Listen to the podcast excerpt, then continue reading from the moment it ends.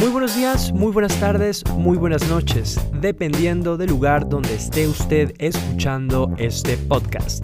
Mi nombre es Alexis Angulo y le quiero dar la bienvenida a este, su programa, desde Polonia, en español.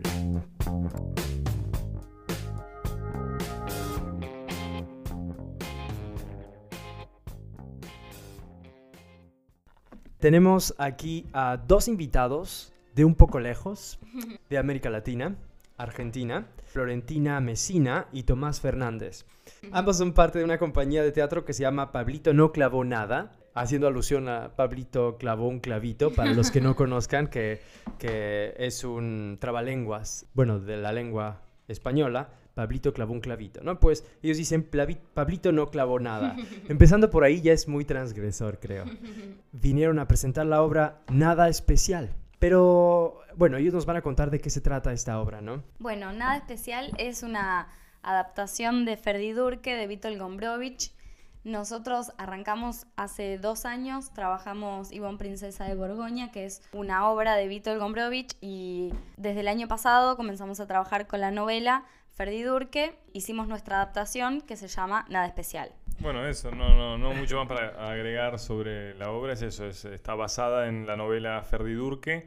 Nosotros eh, hicimos un, cruce con otros materiales eh, a partir de la novela, de un trabajo de mesa, de análisis de los capítulos y demás, y que hicimos esta obra que, es bastante particular, digamos, no, no, no sigue la, la historia, digamos, el en lo que es la narración original de, de Gombrowicz, sino que tomamos algunas cosas de ahí y, fuimos hacia donde nos disparó. Digamos, un poco la, idea de la obra es eso, como eh, ver qué resonancias nos generaba la novela original y también un poco utilizar eh, como excusa el material y un poco lo que nosotros entendemos que plantea Gombrowicz allí, que es como seguir los, los propios deseos y, no estar tan sometido a, a, lo que está preestablecido o a lo que debería ser. Entonces, eh, nosotros hicimos un poco con Gombrowicz lo que Gombrowicz eh, hacía con lo que pasaba a su alrededor. ¿Y qué pasaba a su alrededor? ¿Cuál es la esencia? ¿Cuál es la esencia de Gombrowicz? ¿Cuál es la esencia de esta obra? Eh, que ustedes están representando aquí en Polonia? Bueno, eh, un poco tomando lo que decía Tomás recién, algo que está muy presente en no solo en Ferdidurque, sino en Gombrowicz en general, es esto de la forma y estamos totalmente moldeados por el exterior y por las instituciones y por las cosas que van como formando, que primero es eh, la familia, no, hablamos mucho de los padres, de la infancia, eh, y después ese círculo cómo se va agrandando y cómo van moldeando nuestra forma de ser y que nosotros vamos siendo y deshaciendo según el contexto, según la forma, según dónde estamos, cómo estamos. Y entonces nosotros vamos como abriendo esas instituciones que nos van moldeando, que nos van haciendo. Entonces, un poco lo que intentamos hacer con Nada Especial es romper con todas esas instituciones que nos van diciendo cómo tenés que ser, que primero hay que ir al colegio, que después hay que mm,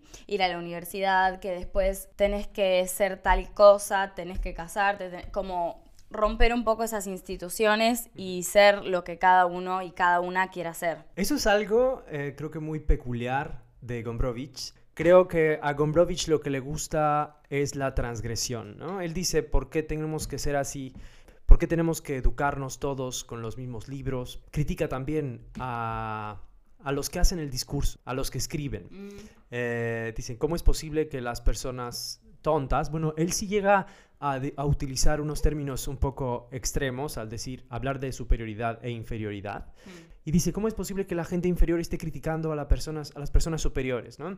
Eh, yo les quiero recomendar a las personas que nos están escuchando que lean los diarios eh, de Gombrowicz que se encuentran, para los que están aquí en Polonia, eh, se encuentran disponibles en, la, en el acervo de la biblioteca del Instituto Cervantes.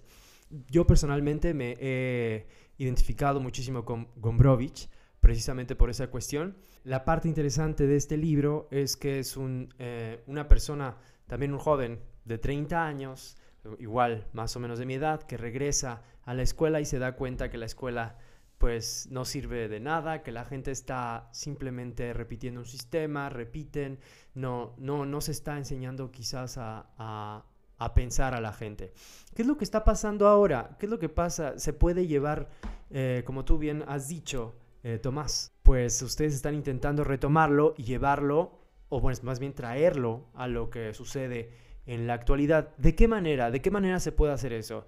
Eh, ¿Cómo cómo contextualizar, bueno, eso que también ha dicho Florentina, eh, cómo contextualizar el hecho de que estemos siendo quizás atacados por, por los medios, por, por qué, es, qué es lo que nos llega a nosotros, qué es lo que nos está formando. Sí, bueno, eh, hoy por hoy creo que tenemos como una estimulación permanente y una sobreestimulación eh, a través de, todo lo que tiene que ver con, las pantallas, digamos, desde el, celular, que, prácticamente es como si fuese un miembro más de, nuestro cuerpo hoy por hoy, en general es casi como un brazo más, quizás. Eh, hay gente que, quizás si le sacas el celular entra en, una crisis directamente y creo que en general, digamos, ya em, empezamos a tener como cierta dependencia de la tecnología, ya sea el celular, la computadora. Eh, la televisión.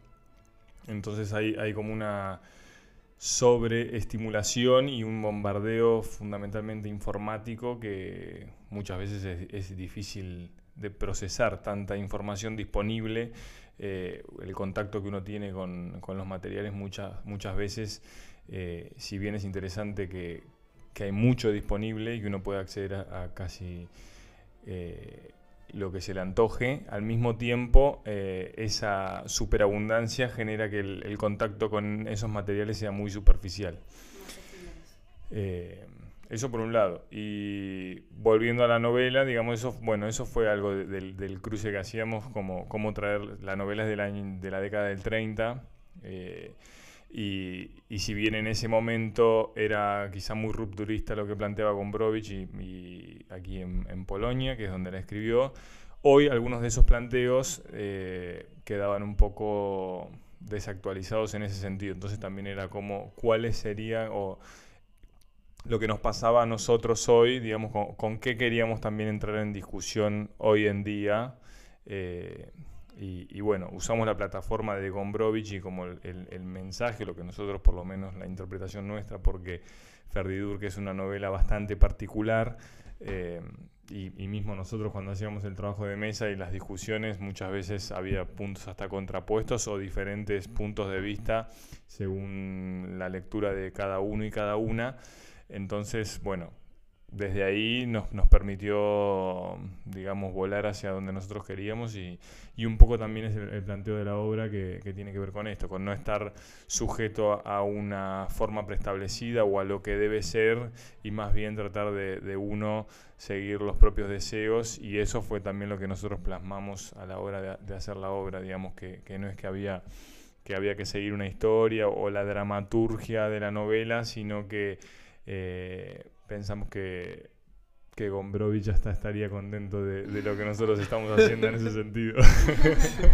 Este, bueno, eh, permítanme contextualizar un poco más esto porque pues he olvidado, no, no todos conocen a Gombrowicz, eh, hay personas que están escuchándonos y que están, bueno, tienen el interés por eh, adentrarse en la cultura polaca. Entonces, pues bueno, Gombrowicz viaja, decide viajar a Argentina que es un pues es una travesía que dura varios días, ¿no? Porque atraviesa eh, el Atlántico. Claro, en un barco llamado transatlántico. Transatlántico, justamente. Y eso sucede en, si, si mal no recuerdo, eh, antes, justamente antes de que empezara el ataque de los alemanes, de la Alemania de Hitler, a Polonia. Eh, y por eso pues decide para qué volver, ¿no? Él critica tanto a su familia, al, lugar donde él proviene, como a los argentinos. Él critica a los argentinos también, les dice de alguna manera, quizá muy, eh, es muy atinado, eurocentristas. ¿no? Eh, no tenemos que estar copiando a los europeos para encontrar nuestra identidad. Digo nuestra porque yo también me identifico como latinoamericano. Y dice, dice Gombrowicz, que, bueno, que el argentino debe de dejar de hacer eso. ¿no? Mm. Y ahora, ahora, como tú dices, Florentina, estamos nosotros siendo, lo estoy parafraseando, ¿no? Somos víctimas de, de ¿cómo llamarle esto, no? De, la falsa información, desinformación. ¿Quién tiene la culpa de lo que está pasando ahora en el mundo, no? ¿Está relacionado algo esto con la educación, con el discurso? Sí hay algo hoy eh, realmente que está pasando que tiene que ver un poco con lo que decíamos de, de la cantidad de, de medios y de, de- la- el contacto con las redes sociales o a través de páginas de internet y demás que tiene que ver con, con esta relación que uno tiene con los materiales tan superficial que muchas veces sucede lo que se llama, o, o una de las formas de llamar lo que hay hoy en día, que es la, la posverdad, ¿no? que es como se instalan ciertas noticias eh, y después la gente empieza a repetirlas y ya no importa si es verdad o no. Entonces yo se instala la noticia, por ejemplo, de que vos nos estás haciendo una entrevista desnudo ahora y que la entrevista mm, eh, la hiciste todo el tiempo desnudo y después la gente empieza a repetir que la entrevista fue desnudo y ya no, no importa si eso es cierto o no y no hay una prueba, puede haber hasta una foto de otra persona en otro lugar y, y que digan que sos vos. Y después, eh, bueno, quizá pueda llegar a, a probar que no, pero hay mucha gente que, que no llegue a la noticia de que en realidad no eras vos y va a seguir pensando que vos hiciste la entrevista desnudo y que quizás sos, sos rubio y de ojos celestes.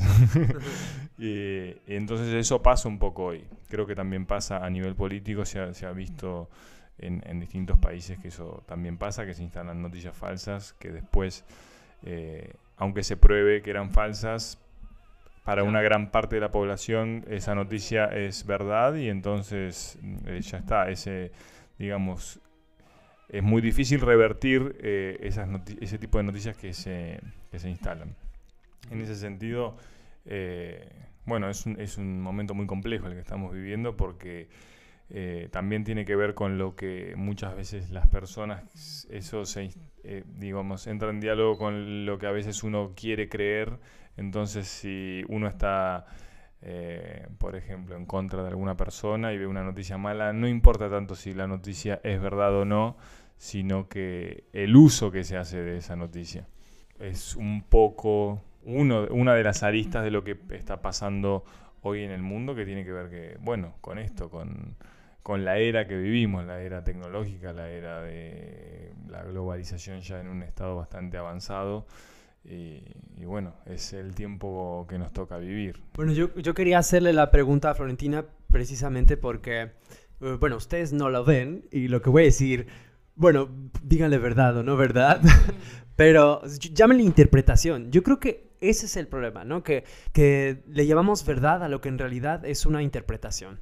Citando a Olga Tokarczuk, una escritora polaca también, en una entrevista que dio hace, hace no, bueno, no hace mucho, eh, en Radio Star, cuando le preguntan, bueno, sobre la- los beneficios o si las tecnologías fueron buenas o malas, pues ella dice, eh, pues lo que tenemos aquí es que las tecnologías pueden servir para bien o para mal, ¿no? Antes creo que teníamos muchísima más confianza o optimismo eh, sobre la globalidad, estábamos de alguna manera ya en una aldea global. eh, y ahora creo que seguimos en esa aldea global, de alguna manera, porque muchas, muchas mujeres, Florentina, aquí en Polonia se identificarían con ese pañuelo que traes tú, especialmente por las políticas que están sucediendo aquí en Polonia, que refuerzan eh, las leyes antiaborto y bueno, que mucho tienen que ver con ciertas interpretaciones de la realidad que son difundidas eh, por los medios y que, bueno, son conocidas o se empiezan a repetirse y se dicen ya como verdad. Eh, como por ejemplo llamarle a los estudios de género pseudociencia, pues al llamarle de esta manera, pues olvida a la gente también ser críticos. Yo creo que es lo más importante, ser críticos de quién, de dónde viene ese discurso que está diciendo que los estudios de género, por ejemplo, son eh, una pseudociencia. Eh, ¿Quién lo dice? no? Con respecto a la conversación que hemos tenido, eh, pues me hace pensar que más bien va por ahí, que nos hace falta crítica. O sea, las redes sociales pueden ser como el fuego. Puedes calentar comida o puedes quemar una casa, un país entero. Bueno, me gustaría que me platicaras sobre, sobre este pañuelo que traes tú, que, que nos digas un poco sobre el pañuelo, por, por, qué lo traes tú, por qué lo traes hoy. Bueno, este pañuelo verde que tengo acá colgado es sobre en Argentina muchas mujeres e incluso hombres estamos hoy pidiendo por el aborto legal, aún sin ministerio ni de educación, ni de cultura, ni de muchos otros. En Argentina muchas mujeres se mueren por abortos ilegales y clandestinos. Hace un montón, nosotras venimos pidiendo por esto porque es algo que sucede en Argentina y que la discusión no es aborto sí, aborto no, los abortos existen y las mujeres tenemos y tenemos y debemos tener que poder eh, decidir sobre nuestro cuerpo. Esta campaña es por el aborto legal, seguro y gratuito y en un hospital. ¿Qué, qué pasa? La, la, cultura, la transgresión, ¿tiene que ver el tema de la política con la cultura? Sí, claro. ¿Qué piensan ustedes al respecto? Y yo creo que fundamentalmente... Eh o prácticamente todo lo que uno hace en la vida es político.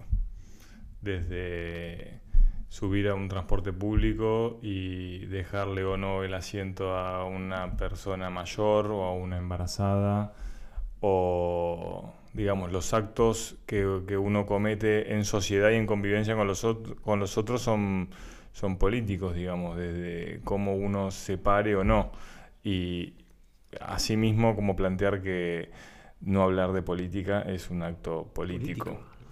Entonces, digamos, eh, es fundamentalmente eso, digamos, es mentira que no que hay lugares donde no hay política, o sea, puede haber más o menos, pero es eso. Ya el planteo de, de la no política es sumamente político, digamos, y esconde quizás otros mensajes o otros intereses o otra manera de ver la vida que también es política, aunque uno no se quiera hacer cargo de eso.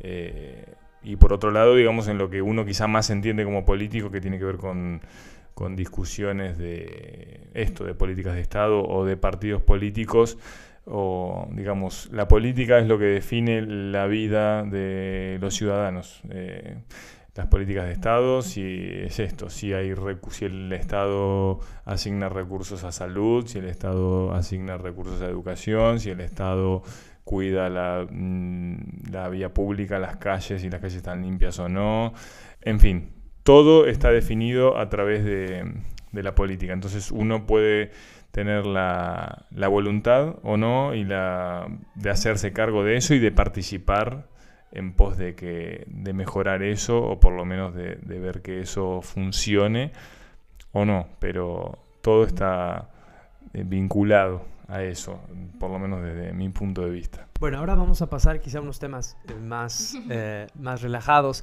Me gustaría saber cómo, eh, dónde han estado aquí en Polonia y cómo los han recibido eh, aquí los polacos y las polacas. Estamos viajando con nada especial.